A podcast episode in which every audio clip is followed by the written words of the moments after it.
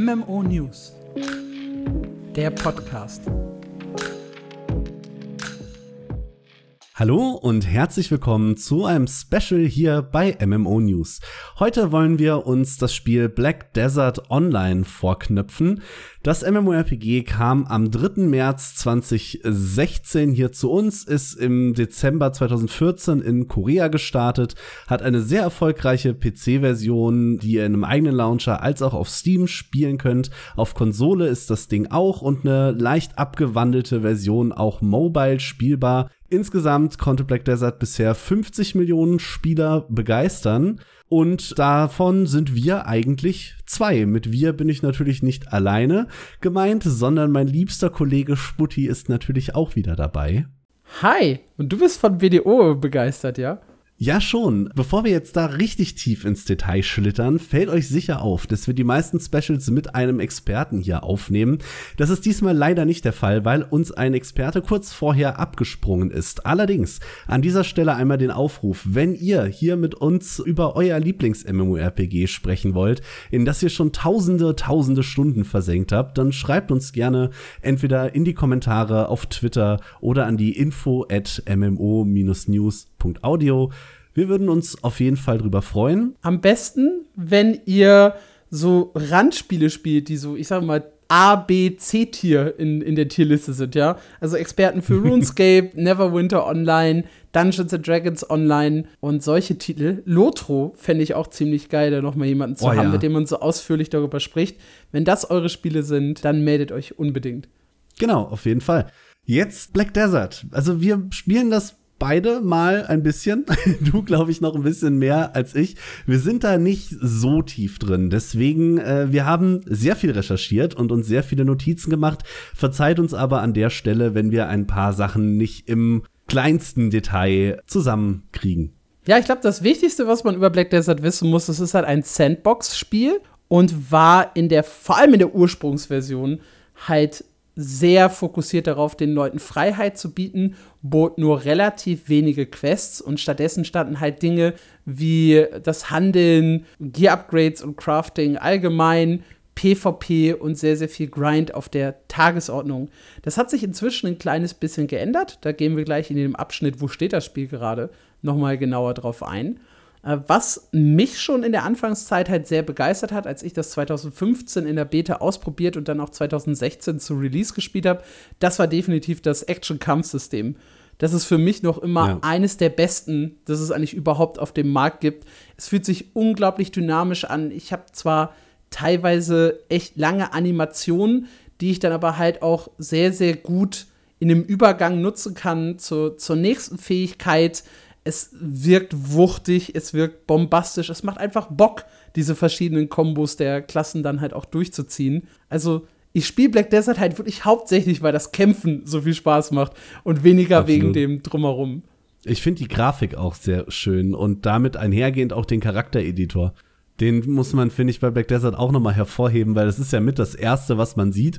Noch bevor man kämpfen kann, ist man in diesem unfassbar umfangreichen Charaktereditor, wo ihr wirklich alles verändern könnt, woran ihr auch nur irgendwie äh, denken könnt. Also die Sims könnten sich da eine Scheibe abschneiden. Ist auch immer so mein Beispiel, wenn ich irgendwie Vergleiche ranziehe zu einem neuen MMORPG. Wie gut ist der Charaktereditor? New World ist immer so das Basic ganz unten und Black Desert ist so das ganz oben. Das ist so der, der Standard, der sich bei mir etabliert hat. Ja, und weil ich ja niemand bin, der so gerne in Charaktereditoren rumfummelt, fand ich auch die Funktion so toll, dass du direkt im Spiel so eine Tauschbörse drin hast. Also mhm. wenn du deinen Charakter erstellt hast, kannst du den hochladen und jeder andere kann den direkt im Charaktereditor, dann kann man da quasi durchbrowsen und kann den sich dann so einfach auswählen. Äh, ich hätte mir niemals Geralt von Riva erstellt, aber mein Geralt von Riva, Herr Schescheln, sieht wunderschön aus und danke an den Spieler, der ihn erstellt hat. Ja, was halt Black Desert ausmacht, sind so viele verschiedene Klassen, die zur Auswahl stehen. Mittlerweile 26 Stück. Und das Beeindruckende ist, ja gut, sie haben inzwischen halt so ein bisschen kopiert, sage ich mal in Anführungszeichen, weil die Klassen haben einen Genderlock. Sie sind also fest nur auf ein, Geschlecht bezogen, also männlich oder weiblich. Sie haben aber angefangen, so ein paar Klassen zu entschärfen. So gibt es zum Beispiel den Waldläufer und den Schützen. Ja, grundsätzlich eine sehr, sehr ähnliche Klasse, einmal männlich, einmal weiblich, mit etwas angepassten Fähigkeiten.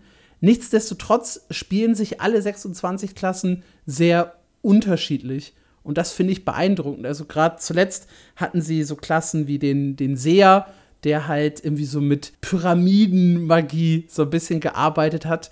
Die Korsarin, die halt Wassermagie und so ein bisschen dieses äh, Mari Marine-typische einbringt. Äh, jetzt mit der Megu und der Wusa wieder zwei eher so typische Magierklassen. Also, obwohl es halt jetzt schon 26 Stück sind, fühlen die sich alle eigentlich relativ abwechslungsreich an, was ich sehr, sehr schön finde. Und dann kommen halt noch die Wirtschaftsketten. Das war so das erste, wo ich mich mal mit einem Guide eingearbeitet habe, 2016. Wie baue ich mir ein eigenes Imperium auf. Also ich heuer ich Mitarbeiter an, die dann Felder für mich bestellen, die dann das, was aus den Feldern hergestellt wird, zu meinem Lager transportieren, möglicherweise sogar da noch weiterverarbeiten oder halt äh, mir so ins Lager bringen, dass ich es danach verkaufen kann.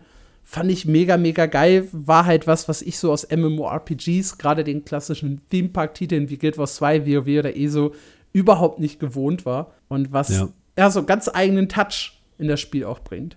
Ich fand das komplett cool. Ich habe ja noch mit ein paar Leuten äh, im Vorgang hierzu darüber geschrieben und ganz, ganz viele haben tatsächlich gesagt, ey, ich würde voll gerne mit als Experte in dem Podcast. Ich habe keine Ahnung, die tausend Stunden, die ich habe, habe ich eigentlich nur Wirtschaft gemacht. Ich habe keine Ahnung von PvE, Upgrade, PvP. das ist schon geil, weil du kannst es auch, wie du gerade schon sagst, in fast keinem anderen MMO auf dem gleichen Niveau irgendwie betreiben. Du kannst dich halt auch echt auf irgendwie eine Sache spezialisieren, wenn du richtig Bock hast. Also ich weiß zum Beispiel, der Spieler Rising Sun, mit dem ich schon mehrfach Interviews geführt habe und der auch so ein bisschen mein BDO-Experte ist, der liebt es, einfach stumpf Mobs zu grinden und Levelrekorde aufzustellen. Äh, es gibt Leute, die versinken halt komplett im PvP, sei es jetzt in den Außenpostenkämpfen oder halt in den PvP-Arenen. Dann gibt es Leute, die machen halt wirklich nur Wirtschaft oder Crafting ihr Leben lang. Und dann gibt es andere, die farmen einfach wie blöd Silber, um sich die Ausrüstung zu kaufen, während andere wie blöd äh, ihr Glück versuchen, um ihre Ausrüstung aufzuwerten und die dann möglicherweise für viel Silber im Handelsposten dann wieder zu verkaufen. Also es gibt sehr, sehr viele Möglichkeiten, das Spiel zu spielen und die wurden auch noch sehr, sehr stark erweitert im Laufe der Jahre. Zum Beispiel durch die Einführung des ersten PvE-Dungeons oder aber durch echt viele, viele neue Quests. Also da hat sich auch sehr, sehr viel verändert. Was sich nicht verändert hat, ist das Level-System. Und das ist was, was auch, glaube ich, sehr gemischt aufgenommen wird von neuen Spielern. Also die ersten Level, im Grunde so bis 56, spielen sich quasi von allein. Die, die grindet man in, in wenigen Stunden durch. Äh, ab Level 56 kommt dann die Erweckungsquest, die man erstmal machen muss. Und dann hat man noch mal so einen ganz akzeptablen Sprung bis Level 60, der sich auch noch ganz gut anfühlt. Von 60 bis 63, da erreicht man das Softcap, also da schaltet man alle wichtigen Talente und Fähigkeiten frei. Der zieht sich schon über viele Dutzend Stunden und dann gibt es halt das Hardcap und das Hardcap ist, ich glaube, ich weiß nicht, ob sie es Ende offen genannt haben oder Level 99, weil es ist noch kein Mensch auch nur ansatzweise in der Nähe davon.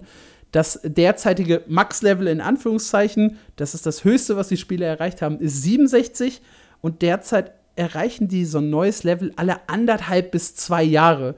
Das heißt, bis Level 99 dauert es dann noch so 30, 40 Jahre, wenn es so weitergeht, bevor wir darüber sprechen können, äh, wo tatsächlich das Cap liegt.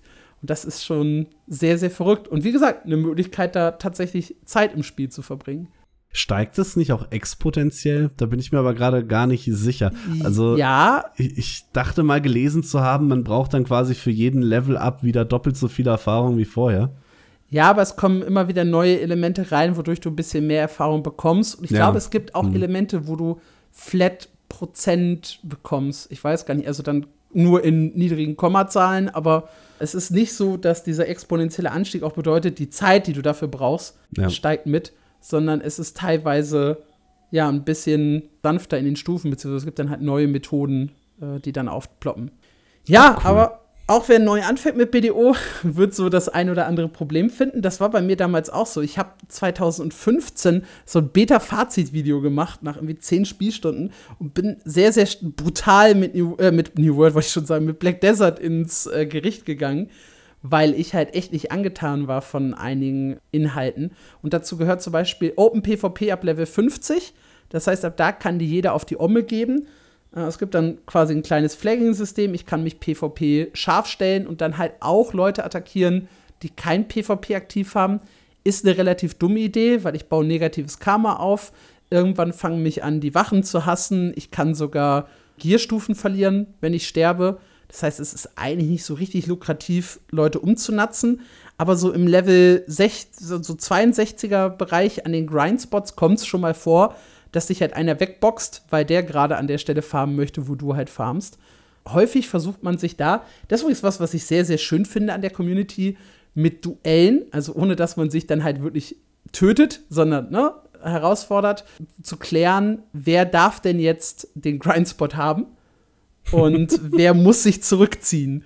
Und manchmal gibt es dann aber auch nach den Duellen Leute, die dir dann nochmal hintenrum auf die Mütze geben, wenn du nicht aufpasst oder gerade Mobs tankst. Das hängt halt sehr, sehr stark von den Menschen ab, die man halt trifft in dem Spiel. Ich habe tatsächlich auf einem Black Desert Event im Dezember, ich konnte das nicht verifizieren, aber er hat mir erzählt, er ist der Spieler mit dem höchsten negativen Karma in Europa. Und äh, der hat, äh, war die ganze Zeit von dem Event damit zugange, von den Devs bitte zu fordern, dass es Belohnungen dafür gibt, wenn man so ein böses Level erreicht hat. Das nur mal so als kurzen äh, Fun Fact, das fand ich sehr amüsant. Haben wir auch mal bei dem MMO, was war das? Reign of Guilds, heißt das so? Haben wir drüber gesprochen, die ja auch Sag Leute was, ja. belohnen wollen, Mhm. indem du Rabatte bekommst, wenn du positiv spielst, anstatt dann Leute zu belohnen, dass sie negativ spielen. Tatsächlich gibt es im BDO, glaube ich, sogar mit Out eine Outlaw Town. Ich weiß gar nicht, wie sie heißt. Irgendwas mit M am Anfang. Und diese Stadt kann man nur rein, wenn man negatives Karma hat. Aber gut, jeder muss halt wissen, woran er Spaß hat.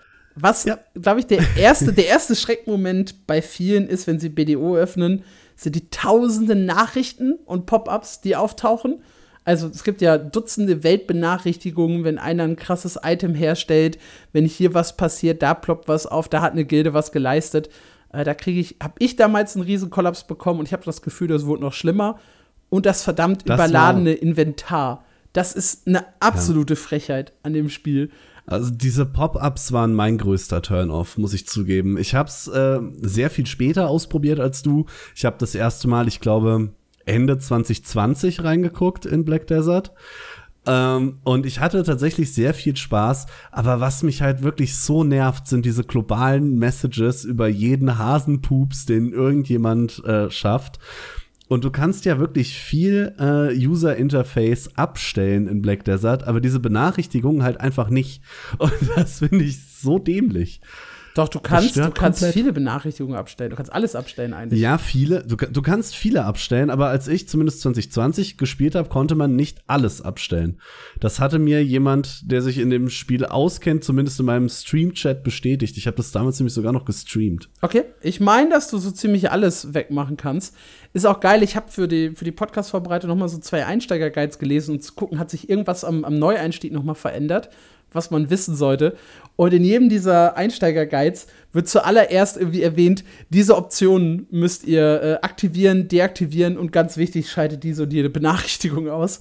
Super, dass das äh, sofort in den Einsteiger-Guide gehört. Das hast du aber doch eigentlich in jedem MMORPG, oder? Also ich glaube, ich habe jedem, der mit Guild Wars 2 angefangen hat, gesagt, geh erstmal ins Menü, mach die Prozent äh, HP-Anzeige von Monstern Ja. an und ausweichen auf Doppel-W aus. Nein. So, solche Geschichten. Pfui, das, das, das, das geht gar nicht, letzteres. Also ja, Prozentzahlen Doch. anzeigen, das sollte eigentlich automatisch aktiv sein. Aber Doppeltap ist das Wichtigste fürs Ausweichen. Das Schlimmste, wie, wie schaffst du Jumping-Puzzles mit doppelten, nee, nee. Gerade deswegen schaffe ich sie. Aber das führt uns jetzt ein bisschen zu weit. Ja, das wäre erstmal so der Ja, generelle ja, ja, Überblick. Also Black Desert vor allem zum Start 2016, wie gesagt, sehr, sehr stark auf Freiheit bedacht, sehr, sehr stark auf PvP und Grind, deutlich weniger auf PvE. Doch das hat sich geändert. Und damit kommen wir zu, wo steht Black Desert 2023 eigentlich? Denn inzwischen wurden sehr, sehr viele Änderungen vorgenommen, die vor allem Neueinsteigern und PvE-Spielern zugutekommen, zumindest meiner Meinung nach. Ein gutes Beispiel dafür ist die Erweiterung Eternal Winter, die letztes Jahr herausgekommen ist, die unter anderem ein neues Startgebiet gebracht hat mit äh, vielen Quests und mit Dutzenden vertonten Cutscenes. Und ja, wer jetzt an Black Desert denkt, denkt, glaube ich, nicht zuerst an vertonte Cutscenes. Und das fand ich super, super cool. Dazu kamen PvE, instanzierte PvE-Grindspots. Das heißt, man ist eben nicht dazu genötigt, unbedingt in der offenen Welt Leuten auf die Omme zu geben, um da irgendwie grinden zu können, sondern war da so ein bisschen sicher für sich. Mit Aturaxion wurde ein PvE-Dungeon eingeführt. Zwar teilweise auch mit Open-World-Elementen, aber trotzdem halt mit dem Fokus auf eine PvE-Gruppe, die da durchläuft. Und es gibt generell unendlich viel mehr Quests und es wurde auch deutlich mehr gestreamlined. Also es gibt so ein schönes Kompendium, wo quasi alle Quests drinstehen, die man machen kann. Hauptquests, Nebenquests, wo man sie findet, ähm, was für Belohnungen sie geben und kann quasi, wenn man möchte, dieses Kompendium von oben nach unten durcharbeiten. Und das lohnt sich richtig. Also gerade die Hauptstory von BDO, der man folgen kann, äh, da gibt es auch inzwischen oder ab nächster Woche drei Optionen, wo man starten möchte. Ich empfehle immer noch zuallererst die Grundversion zu starten, also die allererste äh, Option, weil man da halt zum einen so eine bessere Einführung zum Schwarzgeist bekommt, der einen ja so ein bisschen begleitet die gesamte Zeit und zum anderen halt äh, sehr, sehr nützliche Belohnungen, die halt auch dem Level so ein bisschen angepasst sind. Also man kann wirklich diese Story quasi durchspielen, bekommt Gear-Upgrades, die kann man nutzen, anziehen und so die ersten Level ganz gut überstehen. Und das empfiehlt einem, und das fand ich übrigens ganz schön, das Spiel selber mittlerweile auch tatsächlich. also äh, da gehen wir nachher noch ein bisschen mehr drauf ein, aber ich durfte ja die neue Erweiterung schon kurz anspielen. Und in dem Startscreen äh, steht dann tatsächlich äh, links ähm, bei dem ursprünglichen Gebiet für Anfänger empfohlen und bei den beiden anderen Gebieten äh, für Fortgeschrittene oder für Veteranen empfohlen. Irgendwie sowas. Das finde ich auch ganz nett. Eternal Winter spielt sich auch ein bisschen strange, wenn man da, glaube ich, mit seinem allerersten Charakter hingeht. Weil man startet zwar in eine Story Quest, die auch schon ab Level 1 funktioniert und läuft die dann ab und läuft durch die Gegend und wird dann auch durch Wege geführt, die safe sind, aber rund um einen herum sind eigentlich Endgame-Gebiete von der Stärke der Mobs her, sodass man nicht so links und rechts mal eben vom Weg abweichen kann. Und das ist ein bisschen strange als kompletter Neueinsteiger, als Veteran, wenn man weiß, wo man danach hin möchte. Und wenn man einfach mal Bock hat, eine, eine andere, eine andere Level-Erfahrung zu machen, dann ist das ziemlich gut gewesen. Aber für Neueinsteiger definitiv die allererste Option. Inzwischen gibt es übrigens auch instanzierte PvP-Arenen, wer darauf Lust hat und sich wirklich so voll ins PvP schmeißen möchte. Und, und das ist die allerwichtigste Änderung, die eingeführt wurde, Seasons. Seasons sind geil für PvE-Spieler, Seasons sind geil für Neueinsteiger, Seasons sind geil für Veteranen. Im Grunde läuft ständig irgendeine Saison. Ich glaube, es gibt zwei Wochen Pause zwischen der Frühlings- und der Sommer und dann der Sommer und der Herbst und der Herbst- und der Wintersaison. Um, ähm, aber wer nicht gerade eine von diesen zwei Wochen erwischt, die Pause sind, kann quasi direkt mit einem Season-Charakter starten. Große Vorteile sind, es gibt einen extra EP-Boost, der ist auch äh, ziemlich, ziemlich stark. Ich glaube, am Ende, oh, ich weiß gar nicht, wie viel Prozent man dazu bekommt, aber es geht auf jeden Fall über die 300 und mit Boostern, die man ja teilweise noch für tägliche Logins bekommt, sind das teilweise 5, 6, 700 Prozent äh, XP-Boost, die man da halt aktiv hat. Ähm, man bekommt sehr, sehr viel Ausrüstung hinterhergeworfen, startet also schon mit einem recht gut equipten Charakter und es herrscht halt kein PvP auf den Season-Servern. Äh, man wird halt entweder mit einem zu hohen Level aus den Servern rausgeschmissen oder halt dann, wenn man, ja, wenn die Season vorbei ist. Und ab dann startet man halt in eine Welt, wo es wieder PvP gibt. Aber zuvor kann man sich halt quasi auch in einem PvP-geschützten Raum bewegen. Ist halt ideal, um einen neuen Charakter zu leveln äh, ist ideal, um überhaupt mal mit dem Spiel einzusteigen. Äh, ein sehr, sehr großes Plus sind diese Seasons für mich. Ja, absolut. Vor allem, weil du deinen Charakter ja auch danach normal behalten und weiterspielen kannst. Also nur weil die Season aufhört, ist euer Charakter nicht weg. Der wird dann auf den normalen Server geschmissen und ihr könnt dann einfach mit dem weiterspielen und ich, das ist halt wirklich genial für neue Spieler. Ich muss das immer noch mal betonen, weil ich das ein super geiles Konzept finde. Mittlerweile auch ein bisschen besser erklärt, als das zum Anfang war. Weil ich weiß, als ich mit Black Desert angefangen hatte, es war natürlich auch in der Season und das Spiel fragt mich, willst du einen Season-Charakter oder einen normalen Charakter erstellen? Ohne das wirklich weiter zu erklären. Und ich war so, ähm, normal, denke ich. ja, und wenn man hier so ein bisschen guckt, überspringt man die ersten äh, Stufen quasi vom, vom, vom Gear Grind, also sehr, sehr viele Stufen. Also es gibt so eine schöne Übersicht, der Gearscore von 0 bis 293, das sind halt wirklich so die einfachen Sachen, die man gedroppt bekommt, die man leicht aufwerten kann, die man im AH kaufen kann. Auch noch bis 506 ist alles easy. Äh, und man springt dann halt, wenn man die Season durchgespielt hat, schon direkt so in dem Gearscore von 550, 560 rein, von aktuell maximal 719. Also ist schon an einem sehr, sehr guten Punkt angekommen, kann die Ausrüstung auch noch ein bisschen aufwerten. Und das ist äh, sehr, sehr cool. Man spart sich da halt sehr, sehr viele Schritte. Kam mit Eternal Winter nicht auch die Drakania? Ja. Oder bin ich da gerade falsch? Das ist richtig. Und damit die wohl coolste Klasse überhaupt, wenn ich das kurz anmerken darf. Ich meine, sie ist eine Drachin eigentlich. Aber ich, ich, ich halte dagegen. Also meine aktuelle, okay, es ist natürlich ein bisschen verfälscht, weil die Mergu ist OP, aber ist aktuell meine Lieblingsklasse, weil es mir der richtig Spaß gemacht hat, durch die Season zu rennen und äh, alles durchzuschnetzeln. Ansonsten, ich spiele immer noch gerne meinen Seher und meinen Hashashin. Der Hashashin ist zwar verdammt kompliziert und ich gehe auch öfter mit ihm drauf, als mir lieb ist, aber so vom, vom Spaßfaktor liegt der ganz, ganz weit oben für mich. Der hat mir auch richtig viel Spaß gemacht von den Kombos und vom Moveset her. Aber ich finde den Look von der Drakania halt einfach unübertroffen. Die sieht so cool aus. Und dann mit diesem fetten Großschwert oder im Awakening mit den zwei Speeren, was ich so auch noch nie gesehen habe, fand ich das äh, total cool. Oh ja, Awakening, doch, das habe ich äh, kurz erwähnt, ne, beim, beim level -System. Awakening hattest du. Ja. Du hast gesagt, ab 56 gibt es eine Erweckung. Vielleicht noch kurz zum Kontext, die ändert eure Klasse so ziemlich komplett, ist optional, schaltet eine neue Waffe frei und meistens auch eine neue Spielerfahrung, würde ich es mal nennen. Also die swappt meistens so den Spielstil von eurem Charakter ein bisschen hin und her. Auch da hat BDO übrigens dran geschraubt. Früher, ich glaube, 2021 oder was noch 2020 haben sie da was äh, überarbeitet, falls ihr zuvor gespielt habt. Da waren nämlich die alten Klassen in den meisten Fällen nutzlos. Und man hat eigentlich nur die Awakening-Variante gespielt mit der neuen Waffe. Mhm. Und jetzt haben sie halt auch die alten Klassen gebufft, denen teilweise auch irgendwie, ich glaube, neue Fähigkeiten verpasst, aber auf jeden Fall stärkere oder die Fähigkeiten stärker gemacht, sodass es sich jetzt bei vielen auch lohnt, in dieser Grundform stehen zu bleiben, was halt früher nicht der Fall war. Äh, auch das ein äh, großes Plus. Absolut. Nichtsdestotrotz ist es halt immer noch Black Desert, ja. Das heißt, wenn ihr keinen Bock auf PvP habt und nicht in einem Grindspot mal gekillt werden wollt, kann es schwierig sein, kann es frustrierend sein. Es ist immer noch so, dass so coole große Weltboss-Events an für mich persönlich sehr, sehr komische Timer gebunden sind. Also die sind ja nicht wie irgendwie bei Guild Wars 2 jeden Tag um x Uhr oder immer zur vollen Stunde oder sowas oder zur geraden Stunde, sondern die sind teilweise einmal am Tag und dann eben nicht zur selben Uhrzeit, sondern jeden Wochentag an einem anderen, zu einem anderen Zeitpunkt. ähm, weswegen ich mit dem Weltboss-Timer nie klargekommen bin in meinem Leben. Und es ist natürlich immer noch ein Spiel, das sehr, sehr starken Wert auf Grind und vor allem auf Ausrüstungsaufwertung liegt. Und hier ist es, glaube ich, auch ganz wichtig, dass wir über das Thema mal sprechen im Grunde läuft die Aufwertung von Black Desert ähnlich ab wie in Lost Ark. Ihr habt ein Item, ihr levelt es hoch. Erst 15 Stufen und dann noch Mondi, Tri, Ted und Pen.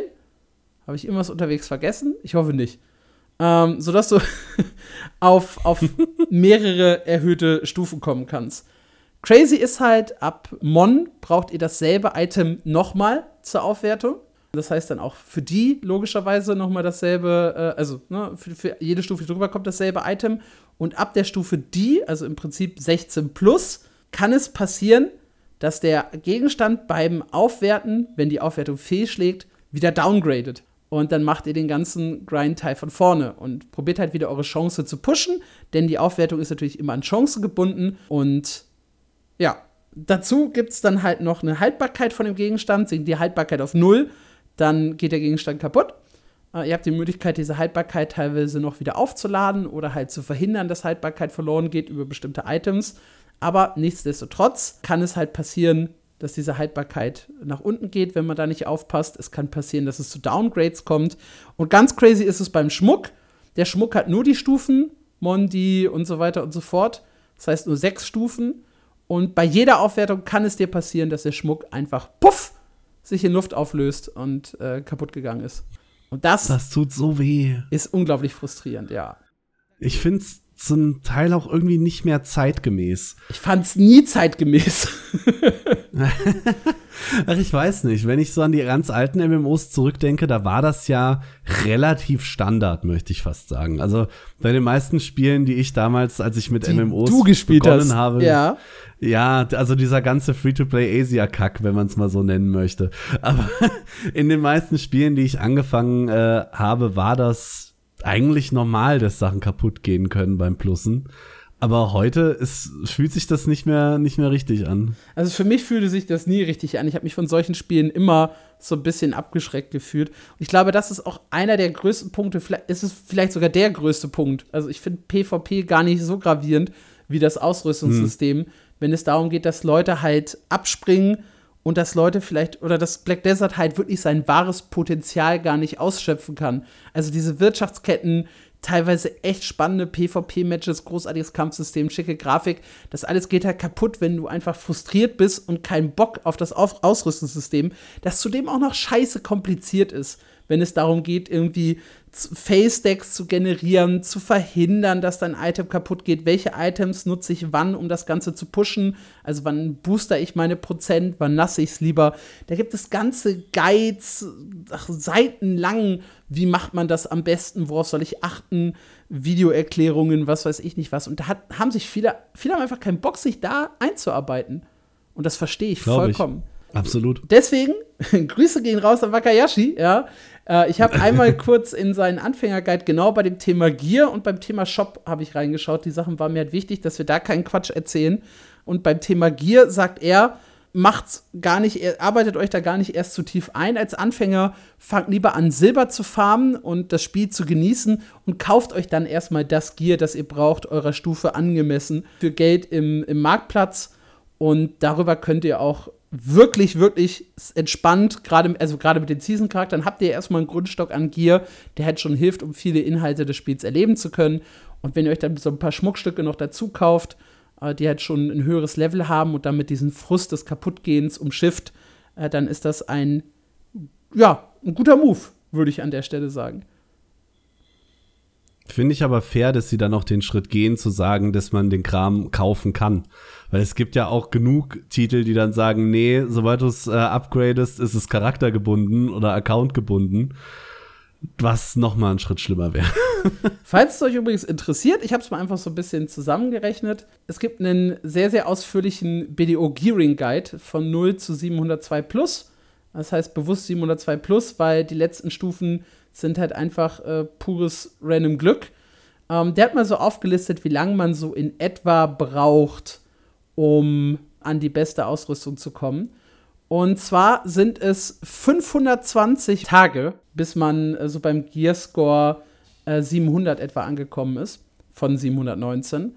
Äh, wobei sie davon, Also knapp ja, wobei sie Jahre. davon ausgehen, dass du äh, etwa zwei bis drei Stunden pro Tag spielst. Wow. Das ist so deren äh, Rechenweise gewesen. Ähm, dementsprechend, ja, 500, also anderthalb Jahre, a zwei bis drei Stunden Spielzeit ist so etwa das, um an perfektes Gear zu kommen. Die letzten Schritte von 702 bis 719 sind dann wirklich, du machst die letzte Aufwertung von, deinem, von deinen Schmuckstücken und du hast halt so hohe Fail-Chancen, dass du halt immer wieder, dass das immer wieder kaputt geht und du dann halt äh, ja, daran verzweifelst. Sie schreiben auch optional, long time, don't do it. Also die, die Schritte sind dann sehr, sehr crazy an der Stelle. Da kann man dann auch nicht mehr wirklich gut mit Zeit rechnen. Ich kann da, wenn ich überlege, wurde mal gefragt, wie lange man in Lost Ark auf 1590 braucht. Und wenn ich mir dann angucke, dass die Waffe im letzten Schritt eine ähm, Success Rate von 0,5 Prozent hat, äh, das ist halt einfach mehr Glück als, als Zeit am Ja, du Ende. kannst es irgendwie immer auf zumindest ganze Prozentzahlen pushen, aber halt auch ganze Prozentzahlen, bis du da mal Face-Decks hoch genug hast, dass du, weiß ich nicht, so bei 10, 15, 20 Prozent bist, wo es auch mal wirklich passiert, dass diese Aufwertung stattfindet. Holla die Waldfee. Ja. Mhm. Ja, ich habe gesagt, ich habe mir noch einen zweiten Teil von dem Anfängerguide angeguckt, nämlich das Thema Pay to Win, was glaube ich auch immer ein großes Ding ist bei Black Desert. Ist das Spiel Pay to Win oder nicht?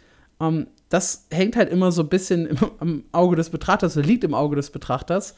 Äh, eine Sache, die der Shop, also der Shop bietet Unmengen an Dingen. Also wirklich, es ist einer der aufgeblähtesten Shops, die ich je gesehen habe. Mit Skins für deinen Charakter, mit Skins für dein Mount, mit Pets, mit Möbelstücken und zwar immer irgendwie, weiß ich nicht, 10, 20, 30, 40 Sachen, die du dir da holen kannst. Dazu etliche Bundles, Pakete, wo es echt schwer ist, durchzusteigen, finde ich persönlich. Was aber auffällt, äh, es gibt typische Pay-to-Progress-Sachen, zum Beispiel XP-Boosts, mehr Talentpunkte, die man bekommen kann, äh, schnellere Arbeitspunkte-Regeneration, diese üblichen Dinge. Es gibt Vorteilspakete, denen man zum Beispiel mehr Silber aus dem Marktplatz bekommen kann oder eben auch mehr Arbeitspunkte, die man fürs Crafting braucht. Man kann sich natürlich zusätzliche Inventar, Charakterplätze, Bankplätze etc. kaufen. Wo es schon ein bisschen kritisch wird, das sind ja die Pets, denn die Pets bringen zum einen Autoloot, was sehr, sehr viele Leute haben wollen, und zum anderen halt äh, kleinere Boni, zum Beispiel 5% mehr äh, Drops, Drop-Chance erhöht ähm, oder auch äh, kleine Stat-Boosts, sowas in der Richtung. Crazy wird so ein bisschen beim Zeltlager. Das Zeltlager ist quasi ein Must-Have-Item, sagen ganz viele. Äh, das kann man unterwegs aufstellen. Am Zeltlager kann man reparieren. Man bekommt einen zusätzlichen Lagerplatz dadurch. Man hat direkt einen Händler, bei dem man Pots kaufen kann. Und wer dann noch die Villa-Schriftrollen nutzt, der erhält noch mal leichte Stat-Buffs. Also 200 mehr Leben, äh, 10% mehr wow. Widerstand, 10 Angriffsschaden dazu. Das sind wenn du halt irgendwo bei 300, 350 Angriffsschaden bist, sind 10 finde ich noch immer signifikant. Wenn du halt in den unteren ja. Stufen bist, so bei 100, 150, da merkst du die 10 dann aber richtig äh, deutlich, finde ich. Ja. Dazu kannst du dir im Shop natürlich die Items holen, die zum Beispiel verhindern, dass der Gegenstand abgewertet wird, dass der Gegenstand äh, Haltbarkeit verliert und die Chance auf den Erfolg kannst du dir über diese Items erhöhen. Die gibt es allerdings auch teilweise im Spiel zu bekommen. Man kann sie mit Leuten handeln und es gibt ganz, ganz oft diese Promo-Codes, wo die Items drin sind. Also ich habe Dutzende davon in meiner Bank gestapelt, weil ich gar nicht so an, an dem Aufwerten meiner Ausrüstung interessiert bin, aber jeden dieser Codes einlöse. Da auch kleine Eigenwerbung auf meinem MMO habe ich einen Artikel, wo ich die Codes immer aktualisiere, wenn es einen neuen gibt. Ja, kritisch an dem Shop äh, finde ich vor allem, dass das Spiel ja auch ein Buy-to-Play-Titel ist und kein Free-to-Play. Ich meine, ja, es sind nur 10 Euro, aber ich finde, man muss einen Shop da dann schon wieder ein bisschen anders bewerten, wenn du ein Buy-to-Play oder ein Pay-to-Play-Titel hast, als äh, Free-to-Play. Ja, allerdings sei hier an der Stelle gesagt, falls ihr Bock auf Black Desert habt, wartet zwischendurch auf so Sale-Aktionen. Manchmal gibt's das für 1 Euro, manchmal sogar komplett kostenlos. Ich glaube, zweimal im Jahr gibt's irgendwie ein, zwei Wochen wo das Spiel komplett äh, kostenfrei zu kriegen ist. Es wird übrigens auch noch eine Digital Deluxe und noch irgendeine Version für, für mehr Geld, wo dann auch schon so Vorteilspakete und äh, Boni drin sind, die man, glaube ich, auch mitnehmen sollte, wenn man so richtig einsteigen möchte in BDO. Also da gibt es so ein, zwei Pakete, die sind ganz ordentlich. Nice. Spannend bei der Entwicklung von Black Desert, äh, finde ich. Wir haben ja jetzt schon darüber gesprochen, dass es halt so ein bisschen einfacher oder so ein bisschen angenehmer wird für PvE-Fans, für Neueinsteiger. Und das zieht sich gleich auch in die neue Erweiterung weiter, über die uns Marc ganz viel erzählen wird. Äh, es gibt allerdings auch zuletzt vermehrte Kritik von Veteranen, die sagen, ja, die Änderungen kann man halt machen, aber für uns fehlt so ein bisschen was. Ähm, bei Eternal Winter war es halt noch okayischer, weil es da halt immer noch ein paar Endgame-Gebiete gab und eben auch eine neue Klasse. Ich glaube, das wird sich jetzt bei Land of the Morning Light noch mal ein kleines bisschen verschieben. Und tatsächlich gibt es dann eben Veteranen, die sagen, BDO ist nicht mehr sandboxy genug, beziehungsweise sie bringen zu wenig neue Sandbox-Inhalte und zu viel Theme Park. Eine sehr, sehr kuriose Entwicklung. Ich habe auch in einem ja. Interview die Devs mal gefragt, woher denn dieser Wandel kam und ob sie jetzt einen größeren Fokus auf Theme Park legen und so. Ich habe leider nur eine generische Antwort zurückbekommen, von wegen wir gucken auf das, was die Leute haben wollen, haben analysiert und herauskam, äh, die Leute stehen halt auf Cutscenes, äh, PvE und Quests und dementsprechend haben wir davon ein bisschen mehr von gebracht, bleiben aber weiterhin unseren Kernspielern treu. Also jetzt nichts, was man irgendwie groß verwerten oder wo man was groß rausziehen könnte. Aber auch hier mal wieder so ein bisschen, ne, PvE setzt sich am Ende doch durch, auch bei BVP-Spielen. Und das geht, wie du es schon angeteasert hast, in der neuen Erweiterung Land of the Morning Light äh, weiter. Die kommt am 14. Juni raus, also wenn ihr das hört, nächste Woche vermutlich, wenn ihr es zu Release hört, was ich hoffen will. ich durfte ähm, dank äh, mein MMO die Erweiterung schon drei Stunden lang anspielen, letzte Woche in Amsterdam. Äh, hab da also brandheiße Informationen äh, für euch und darf die tatsächlich auch ähm, völlig frei kommunizieren, was ich sehr schön finde. Ja, Land of the Morning Light geht, wie gesagt, Eternal Winter weiter. Heißt also, wir haben auch wieder ein neues Startgebiet, in dem ihr anfangen könnt, das Land of the Morning Light. Das befindet sich am linken Rand der Karte. Mehr weiß ich nicht, weil ich nicht so Black Desert Wo vertraut bin. sich früher Port Red befand und das haben sie äh, tatsächlich dafür geschreddert. Gab auch einen kleinen Aufschrei. Es war kein tolles, beliebter, kein toller, beliebter Ort. Äh, und die Entwickler haben auch gesagt, ja, wir mussten halt das irgendwo hinsetzen und haben uns dann dazu entschlossen, das Gebiet zu überarbeiten. Also da gab es schon mal früher was, das sogar dafür rausgenommen wird, aber nichts, glaube ich, dem wirklich viele Leute außer so ein paar Kenner und Nerds äh, hinterherweinen. Ja, genau. Und da sitzt jetzt Land of the Morning Light, das neue Gebiet. Das heißt auch so, bringt anders als Eternal Winter, du hattest es gerade schon erwähnt, keine neue Klasse mit sondern die Klassen, die dazugehören, sind die Wusa und die Megu, die sind aber eben schon da, die kommen aber storytechnisch oder loremäßig eben aus dem Land of the Morning Light. Das ganze Ding hat auch wieder sehr, sehr viele vertonte Quests. Insgesamt haben die Entwickler gesagt, über 5000 Voice Lines wurden aufgenommen. Und die Quests, die ich bisher gespielt habe, waren zumindest die NPCs voll vertont. Mein eigener Charakter hat nicht gesprochen, aber äh, das war trotzdem sehr, sehr angenehm. Außerdem gibt's wieder äh, Cutscenes, dieses Mal über 100 Minuten insgesamt. Und die sahen zumindest von dem, was ich bisher gesehen habe, auch sehr schön aus. Das neue Gebiet, also äh, die Länder des Morgenlichts heißt es, glaube ich, in Deutsch, oder Land des Morgenlichts, sind sehr an Südkorea angelehnt von der Umgebung her. Da gab es auch dieses geile Touristikvideo, wir hatten es in der letzten News-Folge kurz angesprochen, dass das äh, Land, ich glaube, es war das Landesamt für Touristik in mhm. Südkorea, hatte ja. da einen Trailer quasi für ihr Land gemacht und hatte da so ein paar Szenen von Black Desert mit drin. Das heißt, äh, das orientiert sich sehr an diesem Setting und auf das Gefühl äh, könnt ihr euch auch freuen. Ich habe da ein bisschen mit den Entwicklern darüber gequatscht. Die haben gesagt, die mussten sogar einige äh, Auflagen einhalten, dass das eben so benutzt werden darf. Äh, scheinbar hat Südkorea da Regeln für. Wenn ihr uns, äh, wenn ihr euch an uns orientiert, dann macht es bitte richtig. Und Korea, sich, Korea äh, Gaming ist super geil, ne? Also ich habe auch mal in einem Podcast wild. erzählt, dass die ja auch drüber nachdenken, die Gesetze anzupassen für E-Sportler und sowas. Also da können ja. wir uns in Deutschland eine Menge von abschneiden. Genau. Land of the Morning Light wird als neues Startgebiet gelten, bringt eine komplett eigene Storyline mit, die in sich selber abgeschlossen und auch verständlich sein soll.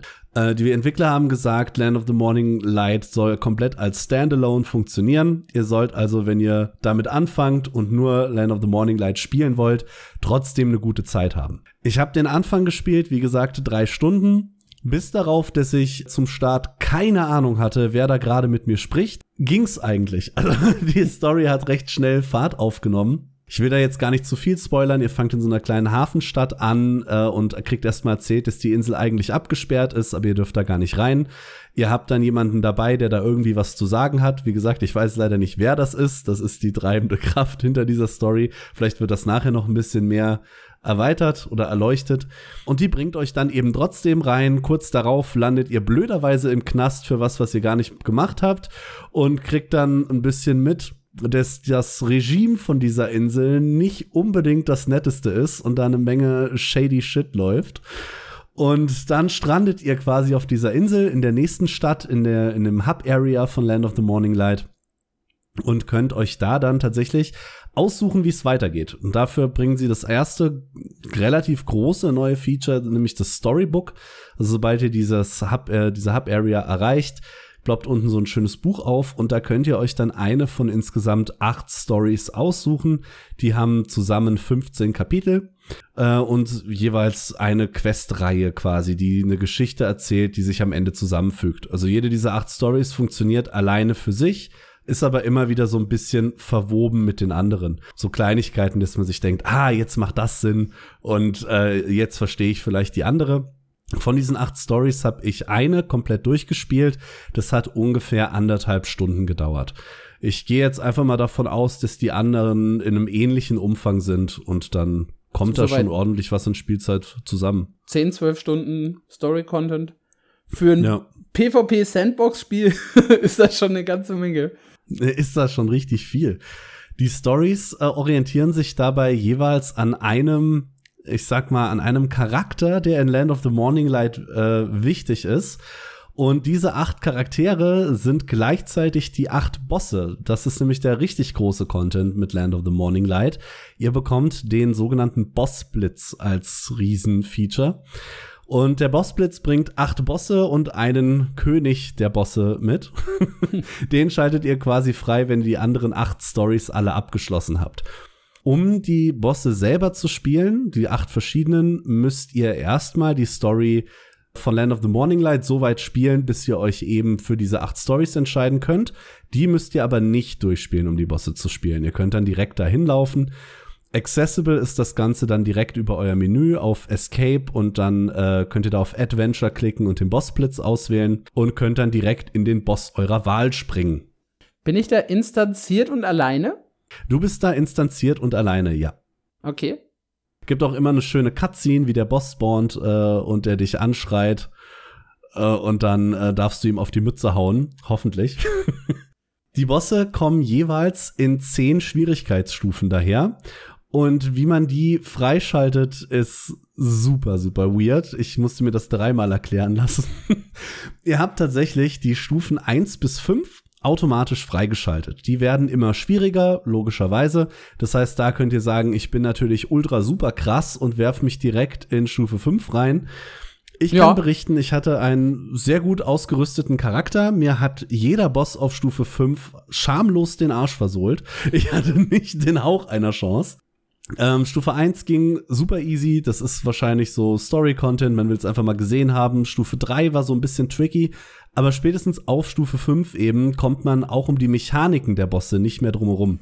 Also die Bosse haben da wirklich so ein paar Kniffe und die kann man am Anfang noch wegbursten, aber ab Stufe 5 wird das wirklich, wirklich kritisch. Und dann geht's natürlich noch weiter, denn die nächsten fünf Schwierigkeitsstufen schaltet ihr dann nacheinander frei. Und zwar im Prinzip immer damit, dass ihr den vorherigen eben besiegt habt. Und jetzt kommt der witzige Kniff. Oder ein anderer Spieler auf eurem Server, der die gleiche Klasse spielt wie ihr, diese Schwierigkeitsstufe geschafft hat. Also, wenn ihr jetzt an Stufe 7 euch die Zähne ausbeißt und seid mit eurer Drakania da am, am Rumversagen und eine andere Drakania auf eurem Server schafft Stufe 7, ist auch für euch Stufe 8 freigeschaltet, aber nur auf eurer Drakania. Das ist spannend. Das, das ist tatsächlich spannend. Gekämpft wird dann dabei auf Zeit. Also, wie gesagt, ihr seid instanziert und alleine. Es gibt dann ein Leaderboard, das ist nach Schwierigkeitsgrad und Klasse aufgeteilt. Und dann guckt man, wer die Bosse am schnellsten äh, besiegt bekommen hat.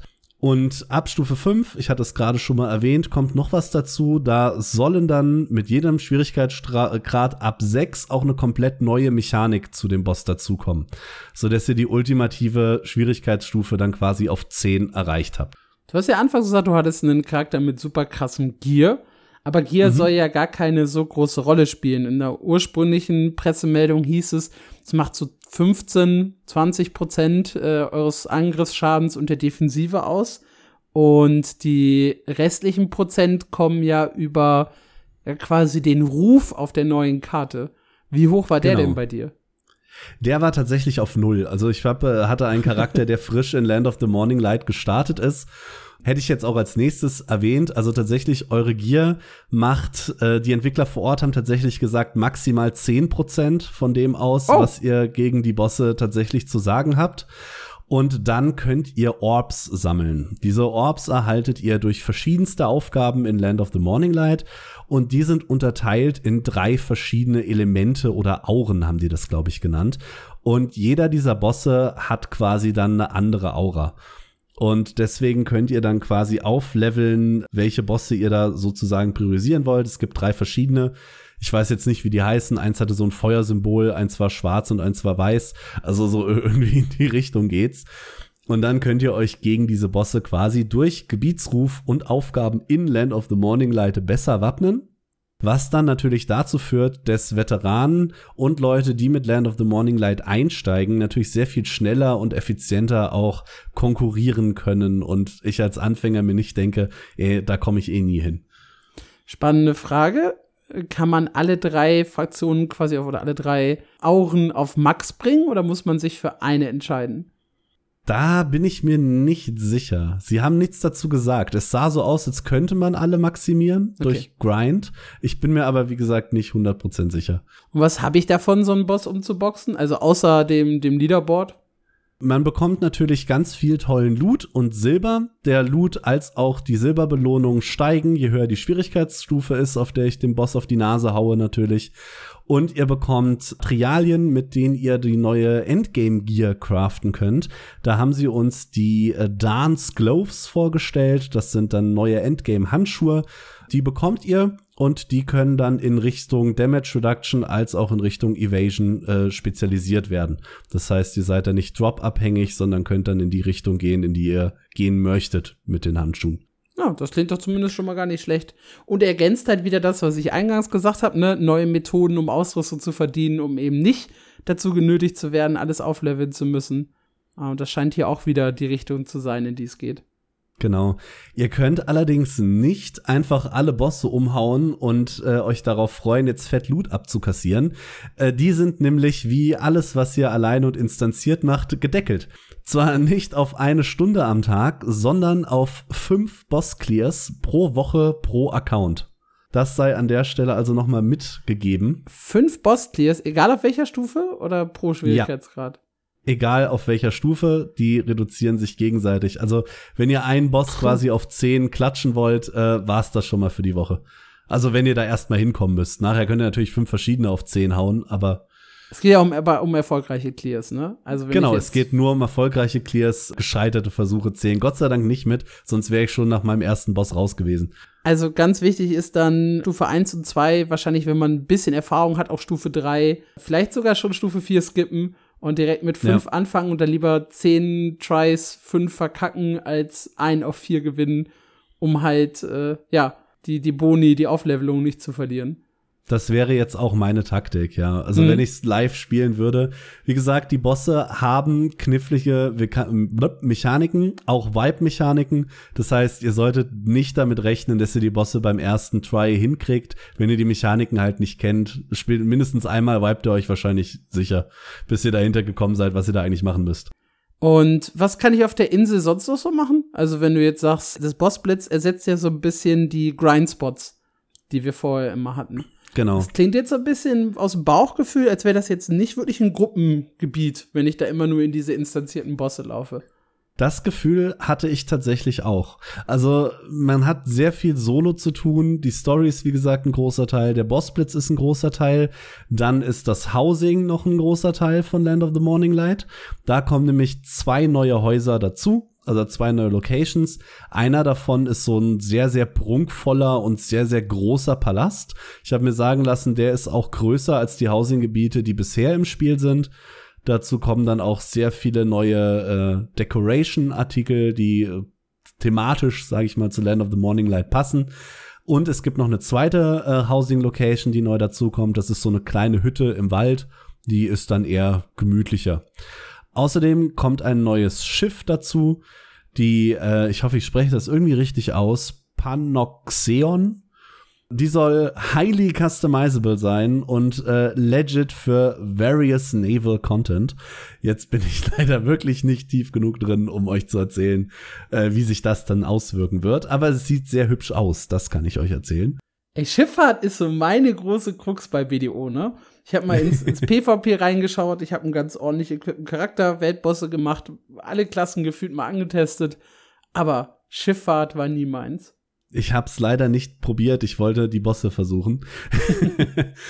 Davon abgesehen gibt's ähm, neue Life Skills Minigames. Eins davon ist bei der Jagd. Da habt ihr jetzt äh, ein Snipergewehr, mit dem ihr ein bisschen äh, Scharfschütze spielen könnt und im richtigen Moment abdrücken müsst, um die Viecher zu erledigen. Und dann kriegt ihr da ein bisschen mehr Loot raus. War das nicht Kopfschuss oder haben sie das auch geändert? Es funktioniert tatsächlich nicht so, dass du selber zielst. Du hast da unten beim Fischen in Lost Ark kenne ich das zum Beispiel. Du hast so eine Leiste und einen äh, Pfeil, der von links nach rechts und du musst im richtigen Moment loslassen quasi, ah, okay. um äh, zu treffen. So Alles funktioniert klar. das. Und ansonsten, ja, hatte ich auch das Gefühl, man hat in Land of the Morning Light sehr viel Kram sehr alleine zu tun. Was ich persönlich erstmal ganz cool finde.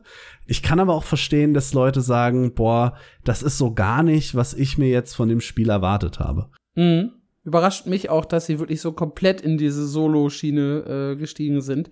Ich habe mir unter Bossblitz erst so vorgestellt, dass das quasi acht Weltbosse sind die in so einem Timer rundrum über die Insel spawnen, wo dann irgendwie alle 15 Minuten oder alle 30 Minuten ein Boss kommt und ich hau den zusammen mit der gesamten Truppe weg.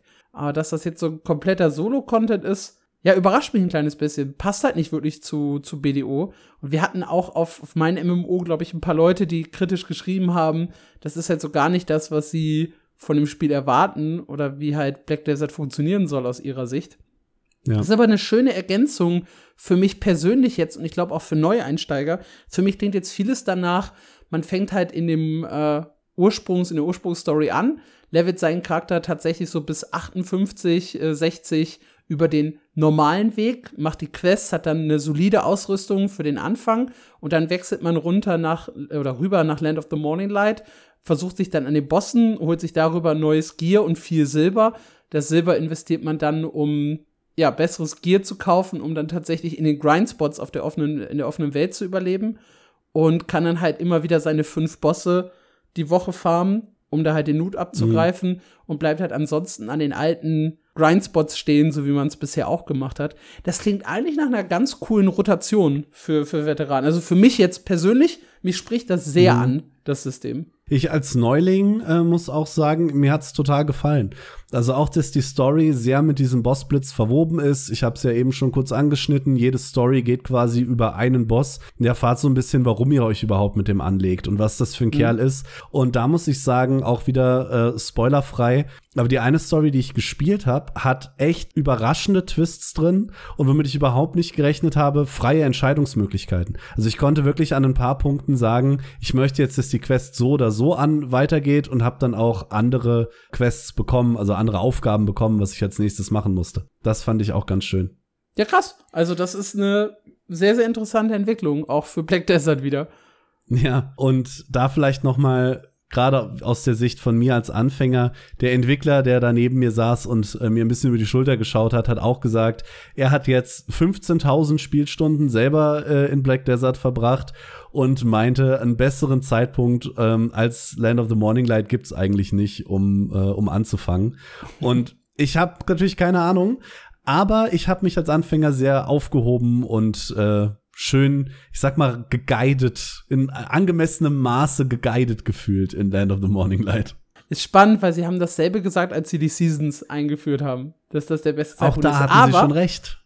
Ja, es ist, also das eine schließt das andere ja auch nicht aus. Ne? Ich kann ja trotzdem ja. in der Season, das ist dann übrigens wirklich die, die ultimative Variante, in der Season anzufangen mit einem Charakter, da die Story halt durchzuspielen, weil du halt auch wirklich extrem schnell levelst, dann bist du super schnell 58 bis 60, kannst dann wirklich rüber hier in die neue Erweiterung, spielst die Stories, spielst den äh, Bossblitz und dann, wie gesagt, fünf Bosse, ein bisschen grinden drumherum, irgendwann mal die Infinite Potions holen, was übrigens äh, ganz, ganz wichtig ist. Ja, ich schmeiß es einfach in den Raum, da gibt's einen schönen Guide auf meinen MMO, wenn ihr da Bock drauf habt. Die sind nämlich sehr, sehr wichtig, so endlose Potions, die du halt einfach spammen kannst, um dich wieder hochzuheilen. Das macht ja. das Leben sehr, sehr viel leichter. Generell vielleicht noch erwähnt, der ungefähre Zeitumfang, äh, weil das ein Boss kann ja doch sehr äh, eskalieren, wenn ich da an so eine 45 Minuten Brecciasa in Lost Ark denke. Äh, das habt ihr nicht. Also wie gesagt, ich habe sie nicht auf Stufe 10 gesehen, aber auf Stufe 5 waren die Bosse alle so, ich sag mal, zwischen 5 und 8 Minuten die Kämpfe, je nachdem, wie oft ihr eine Mechanik verkackt oder wie gut ihr sie eben spielt. Okay, das heißt aber auch, man ist da, ich sag mal, für seinen wöchentlichen Content relativ zügig durch. Ja, was ich auch sehr angenehm finde tatsächlich. Als jemand mit halbem Lost Ark Burnout kann ich das appreciaten, dass ich mit Weekly Sachen in einer Dreiviertelstunde fertig bin. Ja, also, wenn ihr äh, Lust habt, in Black Desert neu einzusteigen oder mal darüber nachzudenken, wieder zurückzukehren, Land of the Morning Light scheint ein sehr, sehr guter Zeitpunkt zu sein. 14. Juni, wie gesagt, oder auch gerne danach. Ist ja kein Problem. Ist auch komplett kostenlos, wie gehabt, die Erweiterung. Selbiges gilt übrigens auch für Eternal Winter, die vorher rausgekommen ist. Da müsst ihr euch keine Gedanken machen. Vielleicht noch mal so ein kurzer Überblick zu Black Desert allgemein, ja, weil wir haben jetzt sehr, sehr viel gesprochen und ich finde, ich mag immer so kleine Pro, Contra und ne, was ist unsere Meinung zum Spiel zum, zum Ende hin. Ich glaube, was so immer noch das, das mächtigste Pro für Black Desert ist, das ist definitiv das Kampfsystem.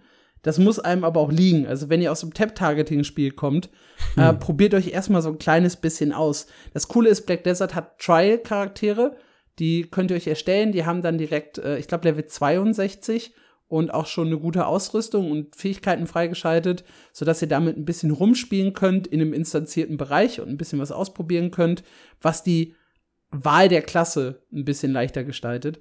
Und da habt ihr dann auch so ein Gefühl für das Kampfsystem und wenn euch das ja gar nicht zusagt, könnt ihr das Spiel eigentlich schon nach dem Trial-Charakter wieder deinstallieren. ein absolutes Highlight sind für mich die Klassen, keine Frage. Die Auswahl ist groß.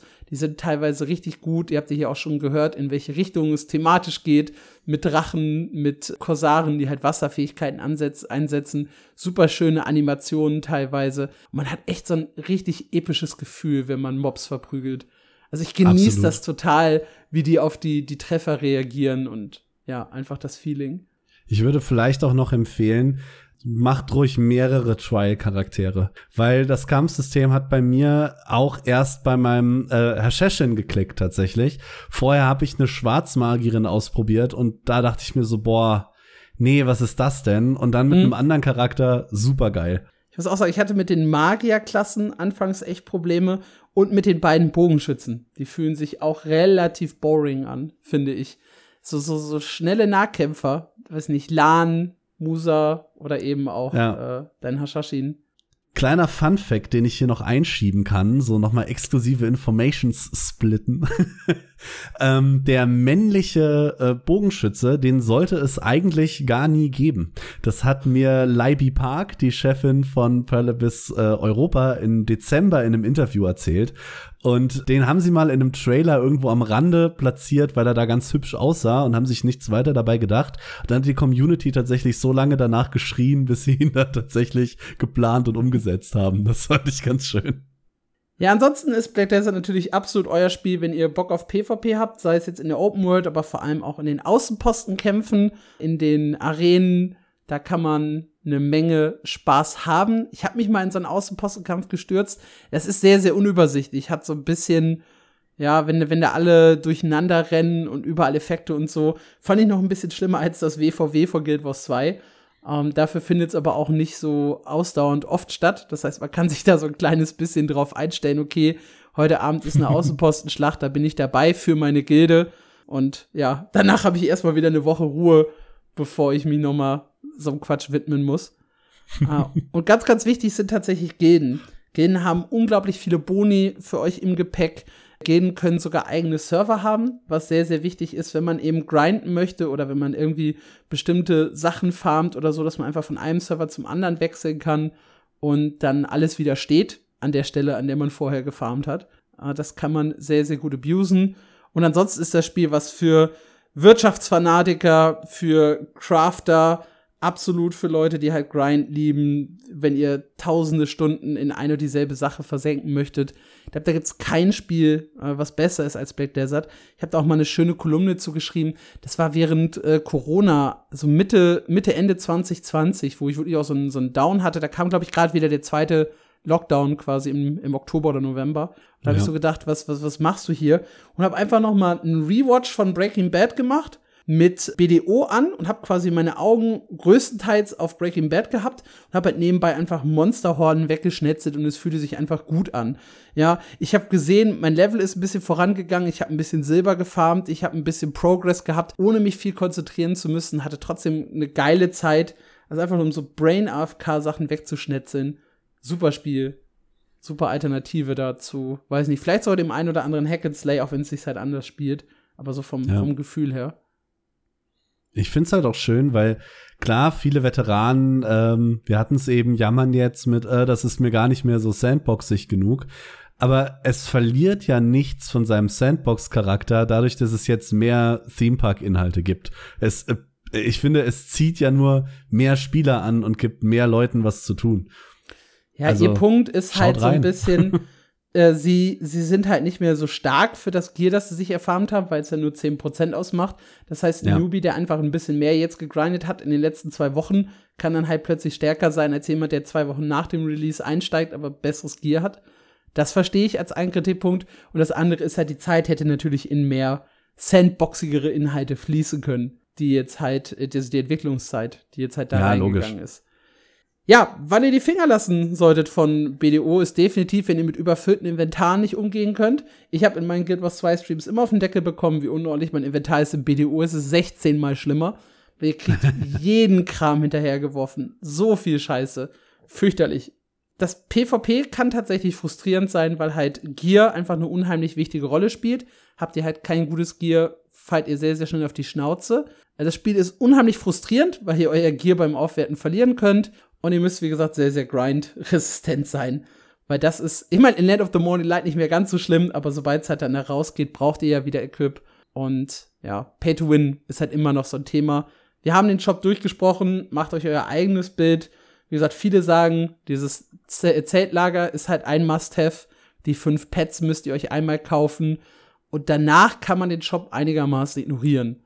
Das ist so der Stand, den ich sehr, sehr häufig gelesen habe und den ich vorerst auch unterschreiben würde. Ich habe das Zeltlager auch.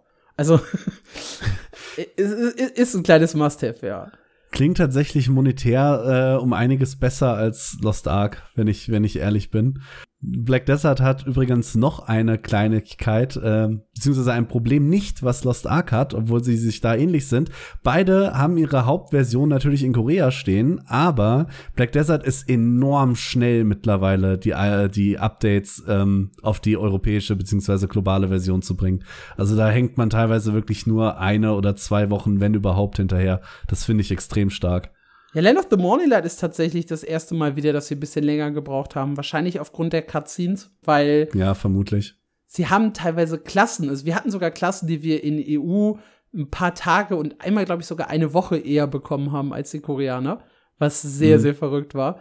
Und ansonsten hast du recht, sind meistens so zwei bis vier Wochen, wo das hinterherhängt. Land of the Morning Light ist jetzt äh, Release Ende März zu Mitte Juni, der Abstand.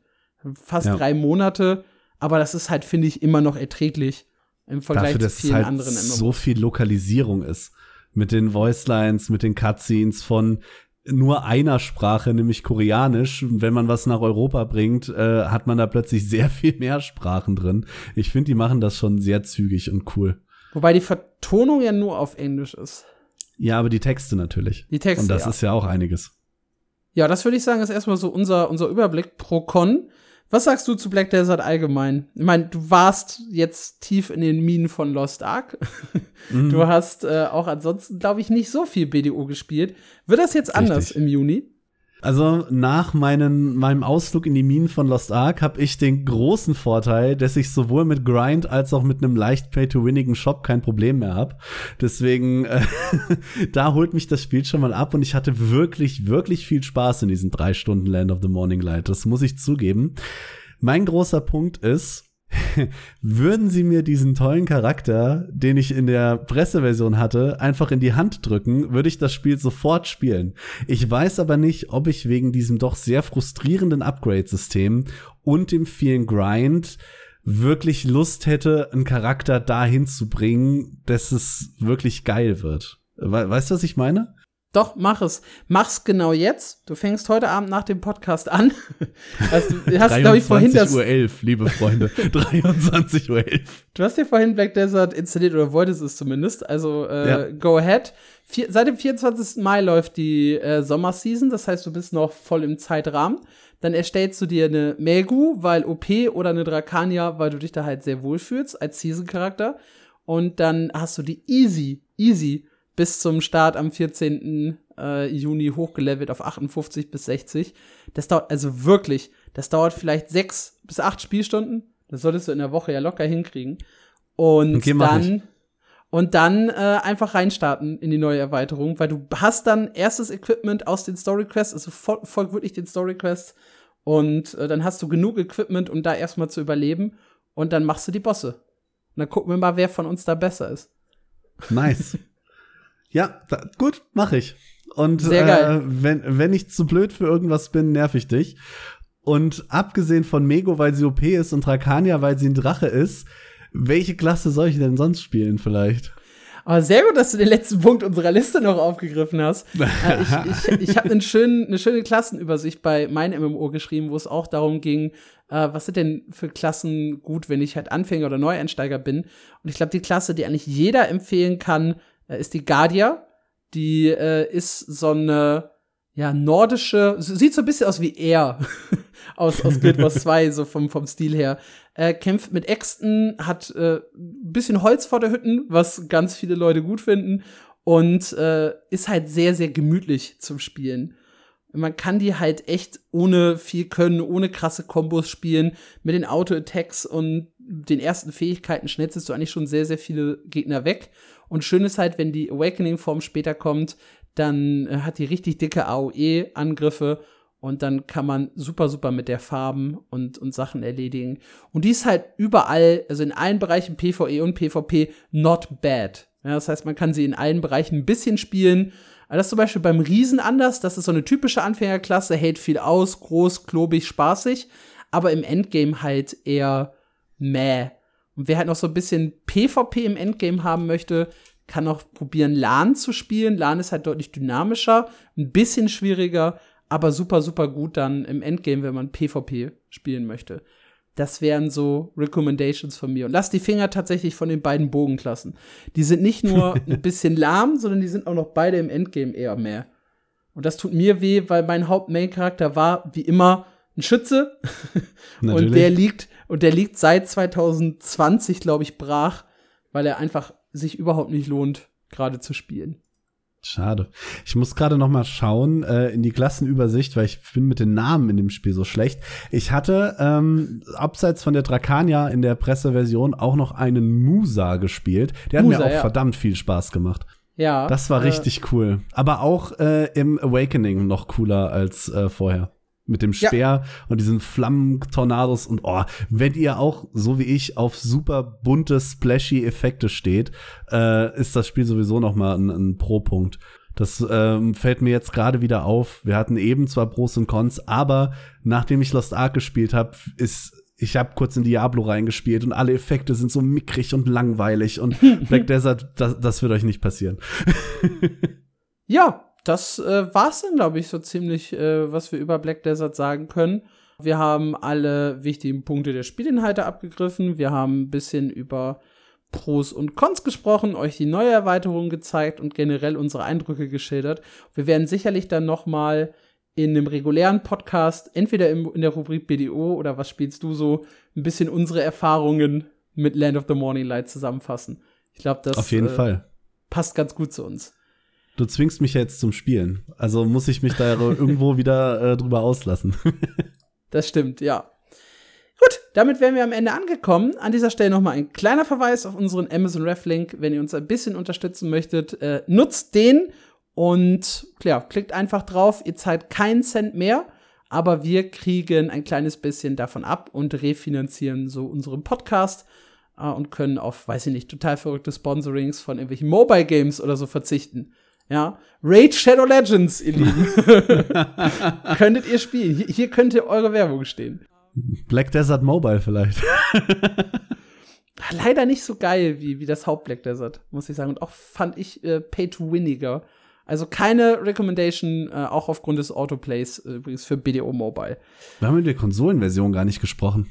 Ja, habe ich auch echt wenig Erfahrung mit. Außer, dass ich ja, mal bei fair. der Gamescom äh, mit den Black Desert-Leuten gesoffen habe zum PS4-Release, habe ich, hab ich keinerlei Verbindungen zur Konsolenversion von Black Desert. Gut, das war's mit dieser Ausgabe. Ich hoffe, sie hat euch gefallen. Wenn ihr weitere Ausgaben hören möchtet, gibt es hier auf unserem äh, Channel unter anderem Specials zu Blue Protocol, Throne Liberty, auch wenn das Special schon ein bisschen veraltet ist. Dafür recht frisch New World, Lost Ark, Ashes of Creation und Guild Wars 2, da könnt ihr auf jeden Fall reinhören. Wir haben über unsere Nostalgie-MMOs gesprochen, also die, mit denen wir angefangen haben, über Spiele, die wir für aussichtsreich halten. Und natürlich gibt es alle zwei Wochen eine Folge mit den aktuellen News. Zuletzt ging es unter anderem um das Herr der Ringe MMO. Da könnt ihr jetzt noch mal reinhören, wenn ihr das möchtet. M möchtetst. Möchtet. ja. Das war's für diese Ausgabe. Macht's gut. Bis zur nächsten Woche. Ciao, ciao. Ciao.